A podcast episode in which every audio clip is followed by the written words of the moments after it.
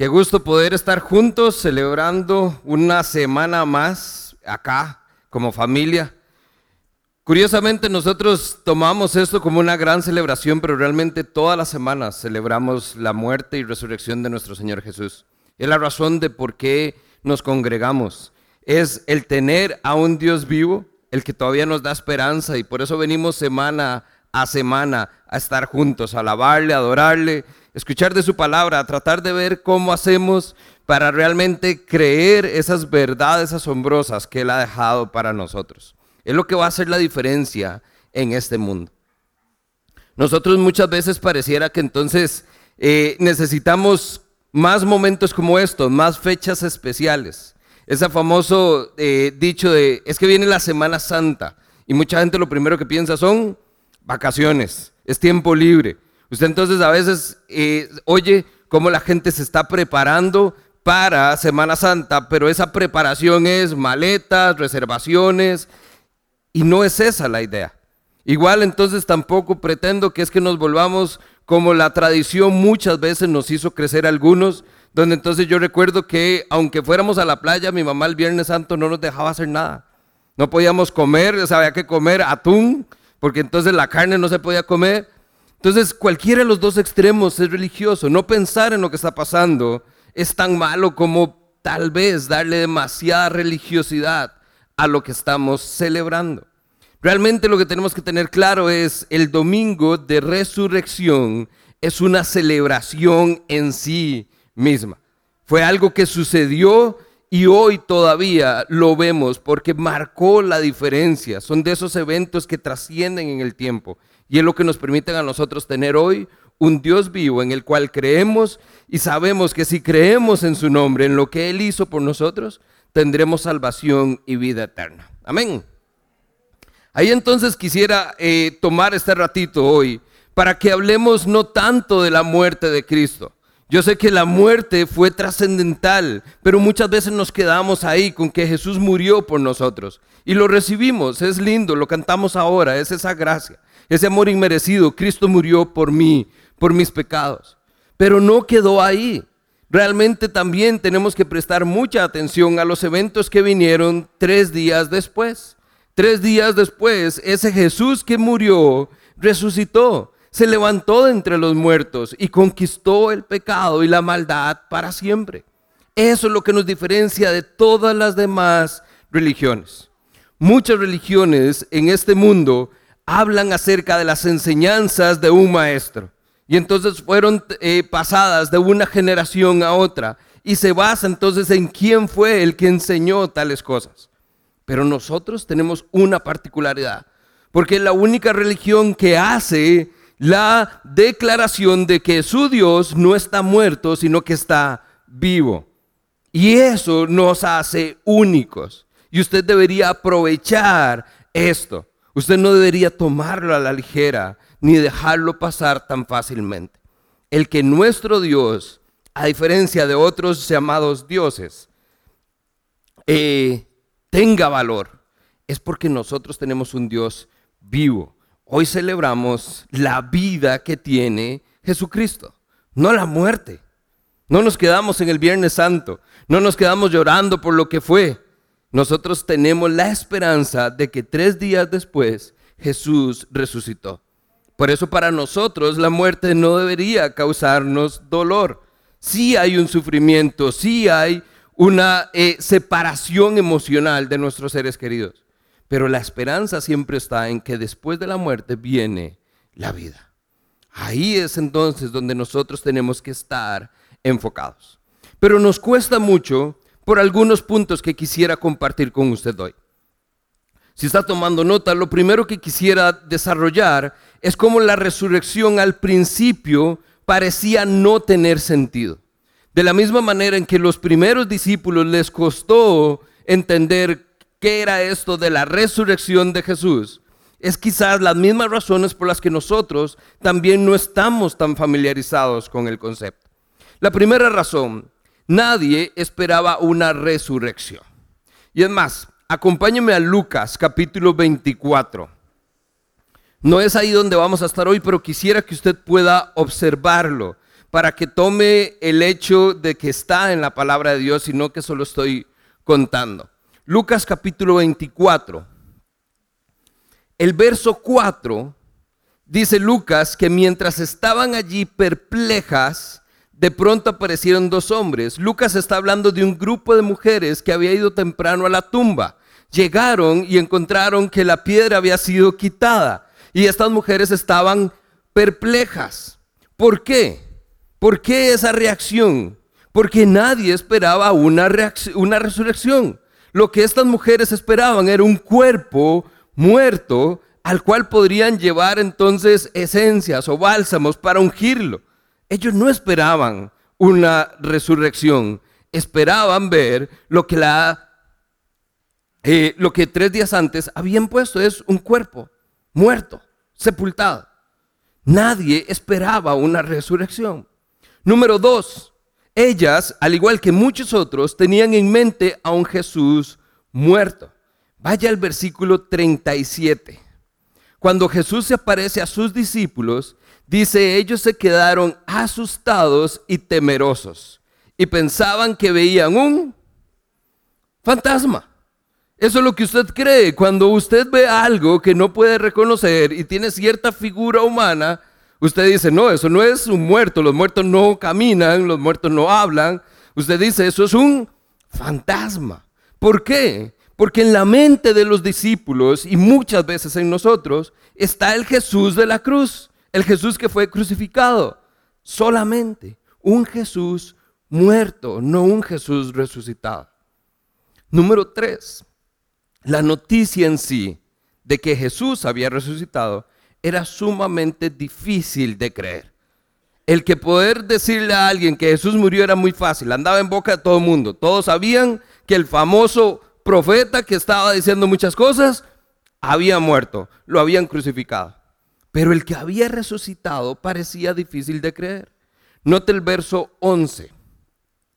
Las mujeres van al sepulcro, ven la tumba vacía, van y le cuentan a los discípulos, a un grupo de hombres, y es donde Lucas dice, estos hombres, el relato les pareció una tontería. Era difícil de creer. ¿Por qué? Porque lo que las mujeres estaban diciendo no tenía sentido. La resurrección para muchos no tenía sentido. Y número cuatro, y esta es yo creo que la que más podemos identificarnos nosotros. Ninguna de estas personas parecía recordar las palabras de Jesús, en primer lugar, pero lo que estaba escrito desde hacía mucho tiempo antes. El Señor iba a morir. Pero Jesús mismo dijo, también voy a resucitar. Parece que no tenía sentido. Ahí está Jesús resucitado y parece que habían olvidado las palabras cuando Jesús dijo, voy a morir, pero voy a resucitar. Ve el verso 26. Dice Lucas, ¿acaso no profetizaron claramente? Está hablando del Antiguo Testamento. Si se le olvidaron las palabras de Jesús de hace unas semanas, váyase a las escrituras, lo que usted sabe de memoria. ¿Acaso no profetizaron claramente que el Mesías tendría que sufrir todas estas cosas antes de entrar en su gloria? Está escrito. Y estas personas parece que habían olvidado que esto iba a ser así. Y muchos de nosotros también hemos hablado de un Jesús resucitado pero se nos olvida eso. La esperanza muchas veces se queda en una cruz y olvidamos que para nosotros los creyentes esa esperanza yace en una tumba vacía. Donde Jesús en algún momento murió, sí, pero Él se levantó de ahí y ya no está ahí. Y hoy está en un lugar a donde nadie puede llegar. Porque su sacrificio le hizo tener derecho a un lugar que está por encima de todos. Y desde allí es donde nosotros entonces le vemos con esperanza, con amor y con un anhelo de que Él regrese pronto. Amén. Oramos y que el Señor entonces tome el control del estudio de esta mañana. Padre, damos gracias hoy por estar juntos, reunidos, Señor, en tu nombre. Hoy queremos particularmente, Señor, no que sea una ocasión especial, pero sí, Señor, sabemos que todos los días deberíamos estar agradecidos por eso que hiciste por nosotros, Señor por haber dado tu vida por cada uno de los que íbamos a creer en tu nombre. Señor, porque moriste por nuestros pecados. Señor, pero resucitaste para declarar victoria, Señor, sobre el pecado y sobre este mundo quebrantado, Señor. Gracias porque es por ese sacrificio, Señor, que nosotros podemos hoy sentirnos perdonados. Pero gracias porque es por esa tumba vacía, Señor, que podemos decirle al mundo que lo que tú has dicho, Señor, que lo que tú has prometido se va a cumplir para la vida de aquellos que ponemos nuestra esperanza en ti.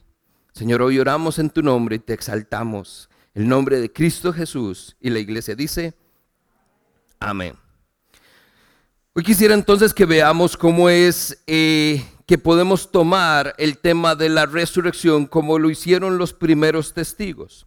Acompáñeme a Juan capítulo 20. La resurrección se narra en los cuatro evangelios, pero quisiera que tomemos el relato de Juan para guiarnos esta mañana. Juan capítulo 20, vamos a estar desde el verso 1. Me emociona este relato en particular. Todas las historias de la Biblia son asombrosas, pero Juan tiene una que tiene humor, tiene, eh, tiene verdades que realmente podemos atesorar y cosas que nos pueden todavía hoy, años de años después, asombrar y podemos entonces prestar atención a los detalles que él comparte. Entonces espero que podamos salir aquí antes del café. Y si no, mandamos a traer panaditas de chiverre y seguimos en paz. Juan capítulo 20, verso 1. Dice que el primer día de la semana, muy de mañana, cuando todavía estaba oscuro, María Magdalena fue al sepulcro y vio que habían quitado la piedra que cubría la entrada. El primer día de la semana es domingo, exacto, no lunes, como muchos lo tenemos, ¿verdad? No es entonces ya como usted lo está pensando, mañana es lunes se acabó la Semana Santa, se acabaron las vacaciones, todo el mundo vuelve a trabajar. Y ahí es donde decimos, ah, tenía que recordarlo. El primer día de la semana no es el lunes, es domingo. De hecho, nos reunimos el domingo porque después de la resurrección de Cristo, la iglesia primitiva tomaron, estos primeros creyentes tomaron como algo importante ver que ese primer día de la semana traía esperanza, traía alegría. Por eso nos reunimos un domingo, muy de temprano cuando todavía estaba oscuro. Esto hace referencia a un tiempo particular. Algunos estudiosos dicen que es basado en los, eh, en los roles de cuido del imperio romano. Entonces, la noche empezaba a las 6 de la tarde, de 6 a 9 de la noche era el primer turno de guardia, de 9 a medianoche era el segundo turno, de medianoche a 3 de la mañana era el tercer turno, y el último turno era de 3 de la mañana a 6 de la mañana. Eso es probablemente este tiempo que se refiere Juan. Porque dice era muy temprano, pero todavía estaba oscuro. Lo que nosotros llamaríamos la madrugada. En ese momento dice que María Magdalena fue al sepulcro y vio que se había corrido la piedra. Ahora, por otros evangelios sabemos que María Magdalena no fue la única mujer que estuvo ahí había un grupo de mujeres. Los otros evangelios nos relatan incluso sus nombres. Había un grupo de mujeres que llegó temprano, muy temprano, en la madrugada y se dio cuenta que esto había sucedido. Habían quitado una piedra. Primero, entonces, las mujeres fueron los primeros testigos de que Jesús había resucitado. Estas personas se dieron cuenta que entonces la piedra fue movida. En aquel entonces recuerde que las tumbas no son como los cementerios nuestros eran como cuevas, a esas cuevas les hacían como una cuestita y al lado arriba de esa cuesta ponían una piedra enorme. Se ocupaba un montón de hombres para correr la piedra cuesta abajo para que cayera en lugar y la pudieran sellar. Ahora entonces, ¿por qué eso es asombroso? Y Juan nos da el detalle. Para que María Magdalena diga que la piedra había sido quitada. Imagínense entonces la cantidad de hombres que se, en teoría se requería para mover la piedra ahora cuesta arriba, para que entonces la entrada estuviera libre. Esa piedra también estaba sellada por el imperio romano. Son cosas que entonces hace difícil creer que realmente un grupo de hombres, o que, como decían entonces también los fariseos, los discípulos de Jesús hicieran algún tipo de trama para que pudieran realmente llevarse el cuerpo. La piedra entonces había sido quitada. Simplemente. Verso 2. Dice que entonces María salió corriendo a ver a Simón Pedro y al otro discípulo a quien Jesús amaba. ¿Cuál es ese otro discípulo? Juan. Entonces Juan está en la historia, pero vea que nos va a dar un poquito de sentido de humor. Dice, fue a ver a Pedro, pero fue a ver a otro discípulo. ¿A quién? Al que Jesús amaba, es decir, a mí. Juan está diciendo, fue a verme a mí. Y les dijo a Juan y a Pedro, se han llevado del sepulcro al Señor y no sabemos dónde lo han puesto. Una reacción muy humana, muy natural de esta mujer que está dolida, que acaba de perder a su maestro y lo primero que piensa es ellos. No sabemos quiénes. Alguien, ellos se llevaron a nuestro Señor y no sabemos dónde está. Verso 3 dice, Pedro y el otro discípulo, Juan, se dirigieron entonces al sepulcro. Ambos fueron corriendo, pero note el humor. Pero como el otro discípulo corría más a prisa que Pedro, llegó primero. Por alguna razón particular, en medio de esta narración, Juan consideró necesario hacer notar que alguien había llegado primero al sepulcro. ¿Y ese fue? Juan. Juan, yo llegué primero. Dice entonces que inclinándose se asomó y vio allí las vendas, pero no entró. Se asomó a la tumba, vio las vendas, pero no entró. Tuvo miedo, ¿verdad? Él llegó primero, pero tuvo miedo de entrar. Ahora, esto y otros relatos de los evangelios nos van a dar algo interesante. Lo único que había en la tumba, dice Juan, vio vendas. Estas vendas, otros lo que dicen es que esas vendas estaban colocadas tal cual correspondía. Esto es lo interesante porque si usted entonces ve desde la perspectiva humana, si Jesús estuvo enterrado ahí y esto es lo que hacían entonces los judíos, envolvían los brazos, envolvían el otro brazo, envolvían las piernas, envolvían el tronco del cuerpo y una última venda cubría la cabeza. Si usted entonces se levanta nada más, o sea, usted estaba muerto, pero Jesús tuvo un respiro, ¿qué creen que hubiera sido lo natural que Jesús haga con las vendas? Las rompe, las tira. Hubiera habido vendas o pedazos de vendas por toda la tumba, pero no fue así. Las vendas estaban colocadas sobre el camón de piedra que había en ese momento donde el cuerpo había sido colocado. Entonces, donde sumamos las narraciones de los cuatro evangelios, es como si simplemente dijera, las vendas estaban colocadas, ni siquiera estaban desfasadas. Jesús no fue que se levantó y se quitó las vendas y las rompió y quedaron por ahí en todo lado. Es como si simplemente Jesús hubiera desvanecido y las vendas quedan ahí tal cual, como en señal de, ahí estuve, pero ya no estoy.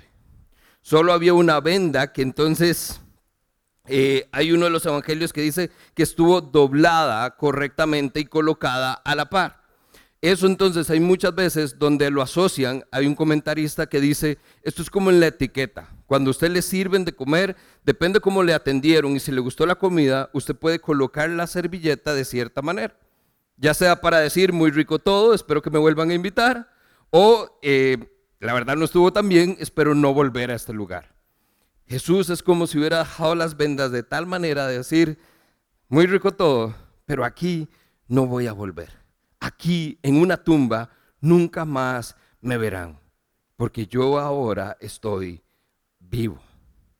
Asombroso que un detalle tan particular nos siga dando pruebas de cómo realmente, aunque otros digan, no, es que no es posible, científicamente, ahí está la prueba. Nuestro Señor resucitó. Dice entonces verso 6, tras él llegó Simón Pedro, ¿y qué hizo Pedro? Entró al sepulcro, vio allí las vendas y el sudario que había cubierto la cabeza de Jesús. Y aquí es donde está la clave aunque el sudario no estaba con las vendas, sino enrollado en un lugar aparte. Pedro, recuerda, era el impulsivo. Pedro se iba por las emociones. Pedro, él salió corriendo, sí, llegó segundo, pero tuvo valor y entró, porque Pedro dijo, yo con el clavo no me quedo. Si lo que dice María es cierto y Jesús resucitó, yo quiero verlo. Y entonces entra y lo que ve nuevamente son las vendas. Dice entonces el verso 8. En ese momento, hasta que Pedro estuvo adentro, el otro discípulo entró, perdón, el otro discípulo, el que había llegado primero, nuevamente, vea Juan, el que había llegado primero, entró, vio y creyó. Hasta entonces ellos no habían entendido lo que la escritura decía acerca de Jesús y que iba a resucitar. En este momento entonces comenzamos a ver que hay ese modus operando, lo que podríamos ver como un patrón. Entraron, vieron algo y creyeron. ¿Qué fue lo que vieron? Es la pregunta con que vamos a terminar, pero realmente nos da pie para poder reflexionar desde ya. ¿Qué fue lo que vieron? ¿Habrá sido tal vez lo que dice este comentarista? ¿Fue la posición de las vendas? ¿Fue tal vez entonces algo en la tumba que los hizo creer? Porque dice Juan, él nada más entró, vio y creyó. Algo hay que nosotros podemos ver y podemos creer. Dice el verso 10. Los discípulos entonces regresaron a su casa, pero María se había quedado afuera y estaba llorando.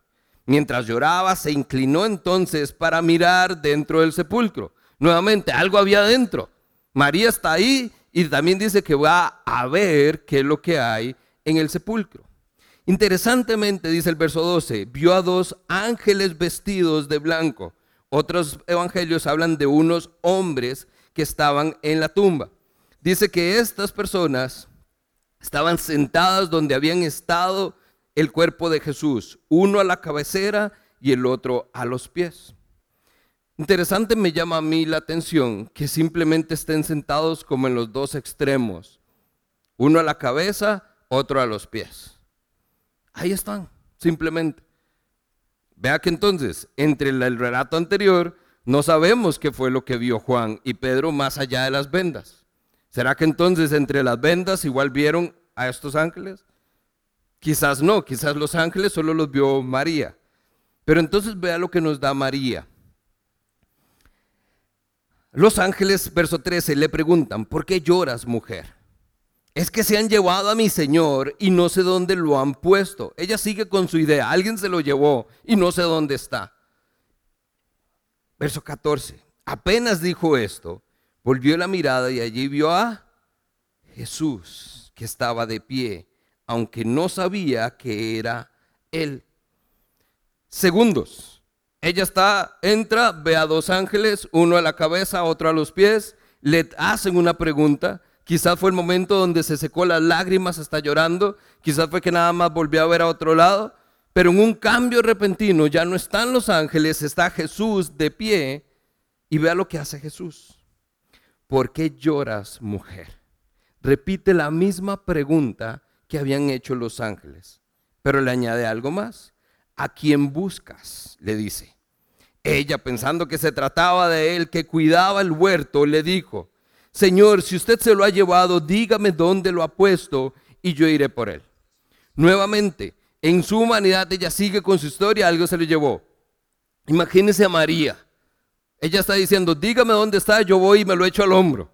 María no tiene fuerzas para cargar a un cuerpo de un hombre muerto. Pero ella no está pensando en eso. Su amor por Jesús está pensando más allá. Ella lo único que quiere es estar con Él. Muchas veces nos pasa, en nuestra humanidad nos aferramos a la persona, no la queremos dejar ir. Ella nada más dice, dígame dónde está y yo iré por Él. Hasta este momento ella está teniendo una conversación con Jesús, pero no sabe que es Jesús hasta este punto. Verso 16, María. Eso es lo único que le dice Jesús. Y ella inmediatamente reacciona y se vuelve y dice, Raboni, que en arameo significa maestro. ha estado con él, ha estado entablando una conversación con él, no lo ha visto, no sabe quién es, pero en el momento en que Jesús dice su nombre, ella lo escucha con atención. Sus oídos han estado atentos todo este tiempo, sus ojos vendados, pero sus oídos atentos. Probablemente María dijo esa voz, ese tono, la manera en que lo dijo. ¿Cuántas veces, imagínense, María era parte del grupo de discípulos de Jesús? ¿Cuántas veces había escuchado María a Jesús llamarle por su nombre? Pero esta vez fue especial. María, ella inmediatamente reacciona y le dice, maestro. Y no solo eso, dice el verso 17, Jesús nada más dice, suéltame porque todavía no he vuelto al Padre. Eso es como si inmediatamente después de reconocer su voz, ¿qué es lo que hace María? ¿Qué es lo que usted haría? Lo abraza. Lo he encontrado, o sea, es que yo es lo que estaba queriendo, yo nada más quería estar con usted, yo quería saber dónde estaba, lo abraza tan fuerte. De esos abrazos de oso que dan a veces, uy, gracias, pero mucho amor. Jesús le dice, suéltame, porque todavía no he vuelto al Padre. Ve más bien y dile a mis hermanos, vuelvo a mi Padre, que es el Padre de ustedes. Vuelvo a mi Dios, que es el Dios de ustedes. Interesantemente que hasta este punto Jesús se había referido a sus discípulos como discípulos, como siervos, como amigos. Pero esta es la primera vez que entonces le dice, ve y diles a mis hermanos que vuelva al Padre, a mi Padre, que también es su Padre. Ahí es donde ya se había quitado la separación. Ahí se había quitado el velo y ahora mi Padre es su Padre. Ustedes pueden venir a Él. ¿Por qué? Porque ya Jesús había completado su obra. Mi Padre es también su Padre. María Magdalena entonces salió en carrera, fue a darle la noticia a los discípulos y les dijo, y esta es la frase que me asombra, he visto al Señor. Eso es todo, es su testimonio. Cuando Jesús le dice, vaya y dígale a mis hermanos, ella lo que dice es, he visto al Señor. Y a partir de ahí les contaba todo lo que él había dicho. Eso para mí es un gran ejemplo para evangelizar. Muchas veces nosotros, ¿qué es lo que escuchamos? Es que yo no sé qué decir, es que yo no sé cómo comenzar la conversación, es que a mí me da pena, es que a mí no se me hace tan fácil hablar con otras personas.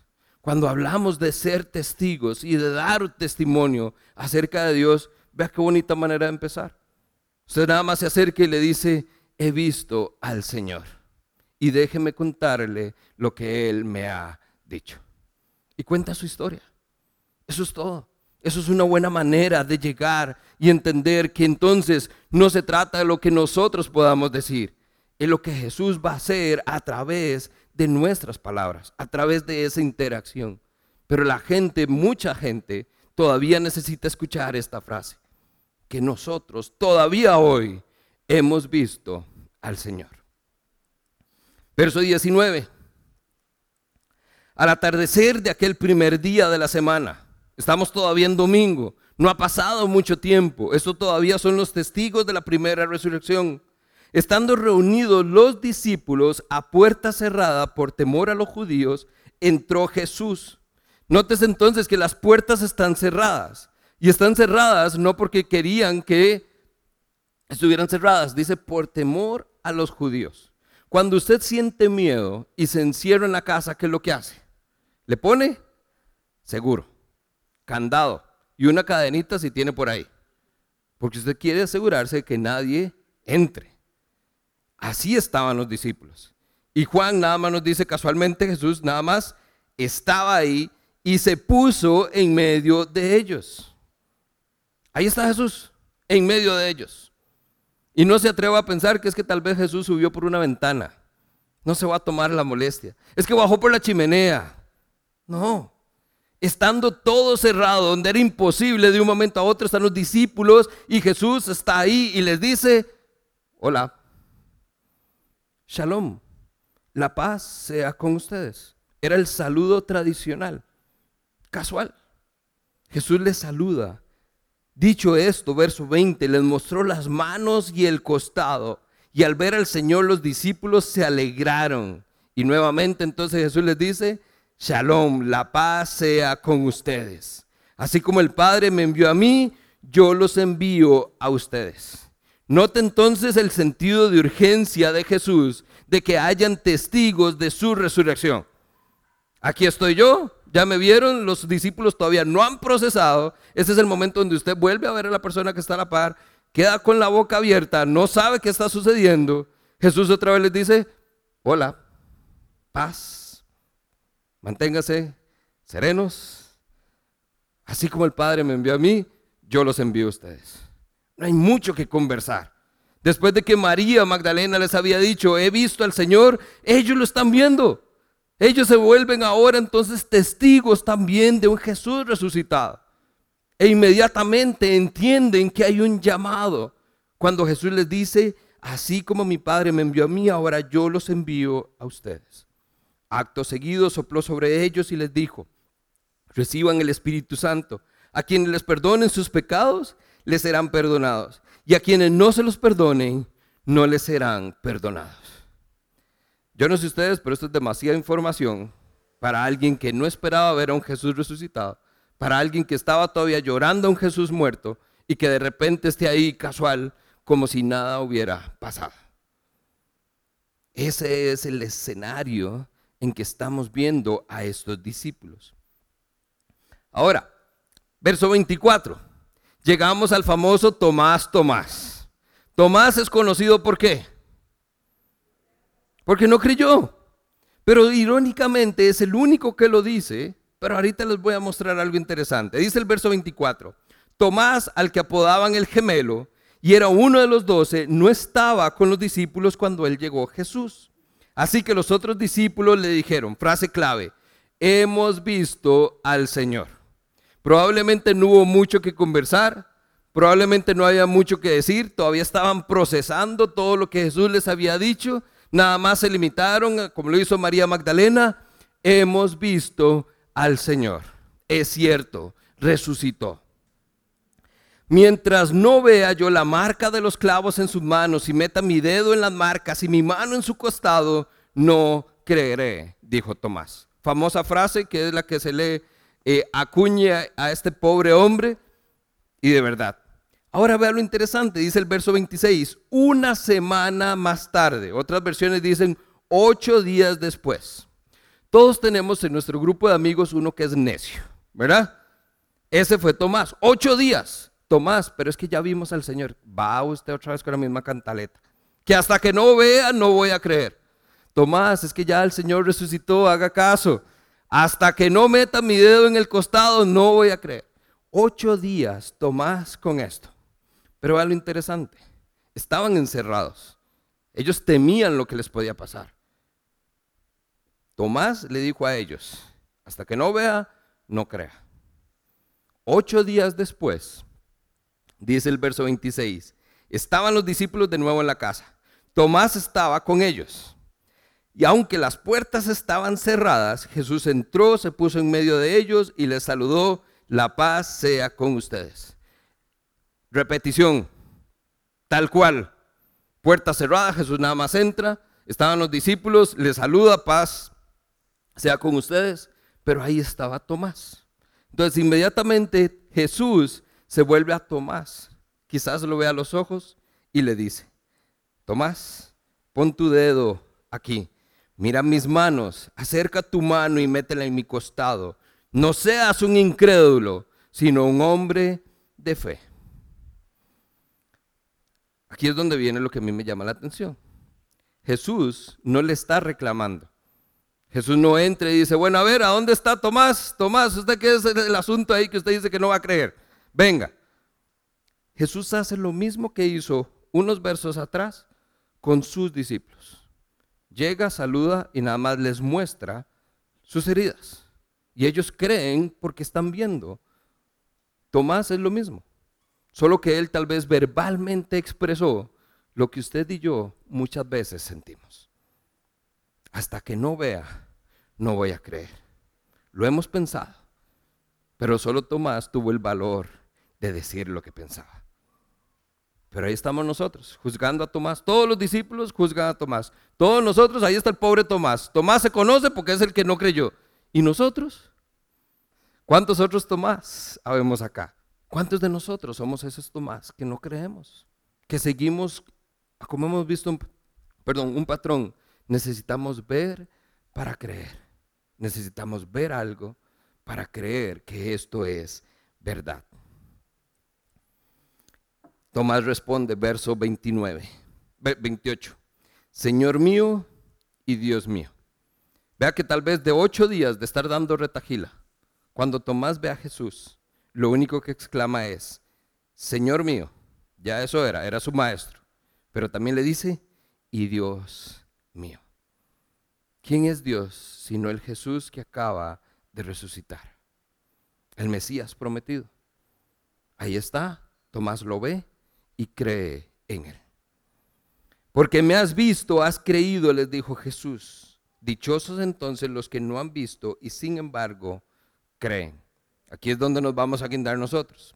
Jesús hizo estas y muchas otras señales milagrosas en presencia de sus discípulos, las cuales no están registradas en este libro, pero se han escrito para que ustedes crean que Jesús es el Cristo, el Hijo de Dios, y para que entonces en su nombre tengan vida En el tempito que me queda entonces, porque creo que a veces es bonito escuchar este relato, no es uno de los textos que quizás usemos en un devocional, pero ocasiones como estas me encanta que podamos tener realmente la oportunidad de ir a este relato, de entender cómo fueron los hechos, de imaginar qué hubiera pasado si hubiéramos sido nosotros los que estamos ahí. A partir de eso, entonces, quisiera nada más algunas cositas con estos primeros testigos de la resurrección. Primero, las mujeres. Si alguien hubiera fabricado esta historia, si alguien de verdad quería montar un plan malévolo, créame, no hubiera usado a mujeres como testigos de la resurrección, no como los primeros testigos. Porque en aquel entonces la mujer comúnmente e injustamente era considerada como testigos no confiables. Pero Jesús sí confiaba en ellas, sí confiaba en lo que podían decir y en lo que podían hacer. Así que si alguien realmente hubiera querido que esta historia fuera fantasía, no hubiera elegido mujeres para ser sus primeros testigos. Jesús habla entonces con María Magdalena. ¿Qué le hizo creer a María? Lo vio y no lo pudo ver tal cual. Es cierto que Jesús está ahora en un cuerpo glorificado, pero todavía interesantemente dejó sus marcas para poder ser también prueba para algunos como Tomás, para algunos como yo. ¿Qué vio María realmente? ¿Qué fue lo que le hizo creer? Pedro y Juan, interesantemente en sus versos, en su relato, versos 5, 6 y 8, se repiten las palabras vio, miró, observó. Hay varias ahí, depende de la versión que usted tenga, cambia un poquitito. En el lenguaje original, cuando fue traducido, se usaron, se usaron tres vocablos diferentes. En el verso 5, y acompáñame ahí un momentito, cuando entonces Juan, eh, no, pero es, vamos a ver, 5. Juan, inclinándose, se asomó y vio allí las vendas, pero no entró. Vio las vendas. Ese vocablo vio es que notó algo, nada más. Es cuando usted se asoma y nota que hay algo. No le pone atención, no lo determina, pero sabe que hay algo ahí. Vio. En el verso 6 dice que tras él llegó Simón Pedro, entró y vio las vendas. Es el mismo término, pero esta vez el vocablo usa una palabra que es observar con detenimiento. Quizás Pedro entonces fue el que se asomó y vio las vendas y vio que estaban colocadas de cierta manera. Es observar con detenimiento. Y el verso 8 dice entonces, en ese momento entró también el otro discípulo, el que había llegado primero, y vio y creyó. Ese vio usa un nuevo término que es observar con entendimiento o comprensión. Es cuando usted ve algo y dice, ah, ahora, va sí, ya nos estamos entendiendo. Es el mismo término, pero se usan vocablos diferentes. Yo puedo simplemente observar, puedo observar con detenimiento o puedo observar algo para comprender realmente qué es lo que está sucediendo. ¿Qué fue lo que vieron ellos que les hizo creer? Las vendas. Quizás Jesús estaba ahí en una esquina. Los ángeles que se mencionan después, que hablan con María, pero ellos quizás no lo vieron. ¿Qué vieron? ¿Qué les hizo creer? María Magdalena es la primera que usa la expresión, he visto al Señor. Después de aquel encuentro, cuando ella va y se convierte en testigo de la resurrección, Jesús le dice, vaya, dígale a mis hermanos que ya yo estoy aquí, que ahora voy con mi Padre, que también es su Padre. Ella les dice, he visto al Señor que vio a Jesús. A Jesús tal cual. Los discípulos son también quienes usan la expresión con Tomás. Llega Tomás, seguro andaba haciendo las compras. Tomás, hemos visto al Señor. Sí, vimos las marcas en su cuerpo, pero lo vimos a Él. Hemos visto al Señor. ¿Qué más vieron que les hizo creer? Porque muchas veces ahí estamos nosotros, como Tomás, el quinto ejemplo. Tomás vio probablemente las marcas en sus manos, pero ya no necesitó poner sus dedos en el costado. Tomás vio a Jesús como Él es y creyó en Él. ¿Cuántos de nosotros entonces hemos visto al Señor? Y le hago la pregunta genuina, pero con esta acotación. ¿Será que usted nada más lo notó? ¿Será que usted lo ha observado? ¿O será que usted lo ha visto con detenimiento y comprensión para realmente saber que Él es el Jesús resucitado del que nos habla la historia? Termino con tres aspectos que podemos encontrar en cada uno de estos encuentros. Y solo estoy usando cinco y hay muchos más testigos de la resurrección. Pedro y Juan, María Magdalena, el grupo de mujeres que estaba con María Magdalena, los discípulos y Tomás. En cada uno de esos encuentros con un Jesús resucitado, este es el patrón que yo veo. Número uno, hay una revelación, hay una iniciativa por parte de Jesús Dice, ellos todavía no entendían. María Magdalena habló con él, pero no lo veía, no, no, no reconocía que era Jesús. Muchas veces, entonces nosotros podemos estar a la par de Jesús, frente a Jesús, con Jesús, pero hasta que Jesús no tome la iniciativa de revelarse a nosotros como el Jesús resucitado, no lo vamos a ver como Él es. Quizás entonces necesitamos esa revelación, ese momento entonces donde estamos interactuando con el Dios que conocemos, con el Dios que le han contado, pero tiene que haber un momento donde sus ojos se abren y usted vuelve a ver y dice, he visto al Señor. Una vez que usted puede expresar esto, es porque entonces hay un segundo aspecto, es un reconocimiento. Usted dice, ese es Dios. Ese es Jesús resucitado. Ese es el Jesús que murió por mí hace muchos años y hoy resucitado me sigue dando gracia y misericordia. Reconozco quién es. Dijo Tomás, mi Dios, mi Señor. Segundo aspecto, hay un reconocimiento. Y número tres, hay un reto misionero con el encuentro. María Magdalena, ¿qué es lo que dice? Ve y dile a mis hermanos, a los discípulos, ¿qué es lo que les dice? Así como mi Padre me envió a mí, ahora yo los envío a ustedes. Jesús, ¿qué es lo que espera de tener de resultado de esa revelación a nosotros, de que le podamos reconocer como Él es, por quien Él es? Vayan y cuéntenle a otros quién soy yo y las cosas que puedo hacer. Hay un reto misionero. Todas las apariciones nos ponen entonces tras la pista de que Jesús tiene un propósito y una intención de lo que estamos llamados a ser nosotros, testigos de la resurrección. No los primeros, estos son los primeros, pero todavía hoy usted y yo podemos ser testigos de la resurrección, ciertamente. Quizás usted todavía necesita ver a Jesús por quien Él es exclamar, he visto al Señor, reconocerle como su Dios y Señor y entender la responsabilidad que recae sobre sus manos y pies de salir de este lugar diciendo, a alguien le tengo que contar. Acompáñeme a Lucas 24 y con esto terminamos. Lucas 24, verso 46. Este es el recordatorio para todos de un relato tan asombroso como estos. Dice Lucas, efectivamente, con seguridad les digo, se escribió y hace mucho tiempo que el Mesías debía sufrir, morir y resucitar al tercer día.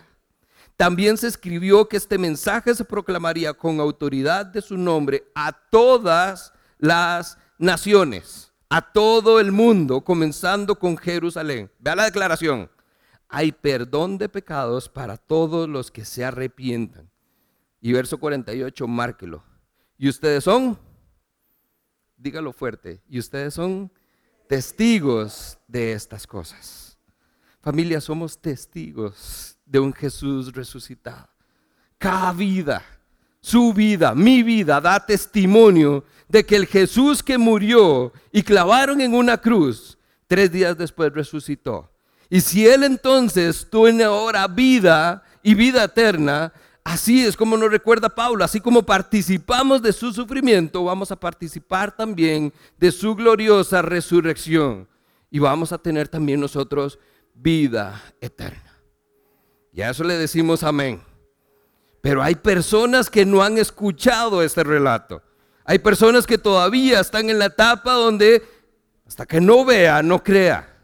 Y necesita de alguien como usted que se acerque y les diga, he visto al Señor. Y esto es lo que Él me ha dicho a mí. Y esto es lo que hoy Él te dice a ti. Necesitamos familias severamente y con urgencia ser testigos de la resurrección. Este mensaje necesita ser proclamado, necesita ser anunciado a todavía más personas que hoy viven en oscuridad y en tinieblas.